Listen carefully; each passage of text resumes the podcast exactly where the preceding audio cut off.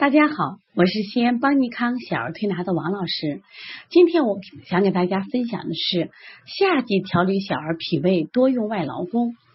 学过小儿推拿的人都知道，外劳宫是一个温中健脾的穴位，是一个温血温补的穴位。那么一般是脾胃受寒的时候在用。明明这大热天，特别到了伏天，为什么王老师要推荐外劳宫穴位呢？我们在临床中啊，最近接了很多的宝宝，都是脾胃疾病。那么有的是厌食，有的是吃食物以后顽固不化，还有的孩子就是我们西医讲的肠胃性感冒引起的腹泻或发烧。那么这类的孩子，从舌质上有个共同的特点，都是舌苔白腻水润，完全一副寒湿的象。而且这些孩子在得病前也有个共同的饮食习惯，都大量的饮用生冷瓜果这样的食物，比如说大量吃西瓜，还有呢，夏天到了，妈妈在对冷饮就放开了，吃冰镇的酸奶、冰激凌，而且呢，因为天很热呀，孩子要吃。天冷的时候，妈妈会禁止，但天那么热，妈妈一般都不禁止。那么导致孩子脾胃虚寒，所以这个时候用外劳宫就特别好。而且呢，本身到了三伏的季节，当我们的体内的热趋于体表的时候呢，我们体内是虚寒的。我们国家东汉的著名医家张仲景，他在《伤寒论》有这样的著述，他说：“五月之时，阳气在表，胃中虚冷，以阳气内微，不能胜冷，故欲着复衣。”那到了夏天、冬天的时候呢，阳气在里，胃中烦热，以阴气内弱，不能胜热，故欲裸其身，是不是很有意思？那到了夏天的时候呢，我们还要穿多一点；到了冬天的时候，这个人热的还要什么呀？把衣服脱掉。其实大体的意思就是，那么以五月代表着夏季，阳气蒸蒸，向上向外散发，天气表现的十分炎热。那么与此同时呢，在里的阳气反而虚少，容易生冷生寒。那么在这样的情况下呢，我们呢反而要注重在这个时候不要过度的贪凉。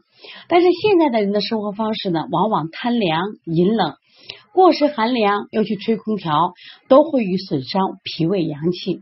那么表现就会恶风怕冷、疲乏无力。有的孩子腹痛、腹泻、食欲不振、舌苔白腻、手中黏腻，就是舌苔白腻是非常重要的，这是非常好好的一个判断标准啊。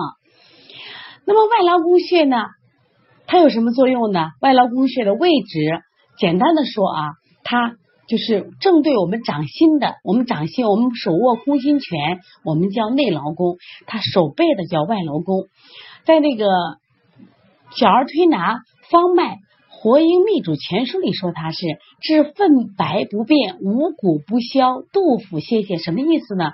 就这些食物顽固不化的啊，腹痛腹泻的。那在我们李德修的小儿推拿秘籍里也说，这是个暖穴呀，专门治疗下元寒症、脏腑风寒冷痛、日久不愈的这些疾病。所以它是一个治什么呀？寒病的。那么往往呢，夏天那种我们寒饮。就吃了寒凉食物多的以后呢，会导致我们脾胃虚寒，所以多用外劳宫。但是用外劳宫的时候，我建议啊，配合着补脾经。那么补脾经大家都知道的是补益气血、增进饮食的，也可以起到温阳助运、理气和血。另外呢，一定要配上我们的足三里。大家都知道足三里呢是非常有名的啊养生穴，也是调脾胃的一个穴。因为足三里呢，就是常揉足三里，胜吃老胜吃老母鸡，它确实有这种调节机体免疫力、调理脾胃、补中益气、同经活络的这个等功效。所以说，如果这三个穴位外劳宫、补脾经、足三里三穴同时合起来使用的话，那么在这个夏天，我们的孩子脾胃的正气就补足了。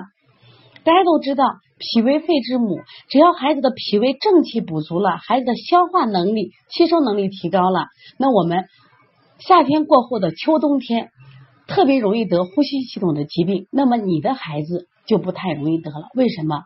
母亲强大了，孩子就健康了。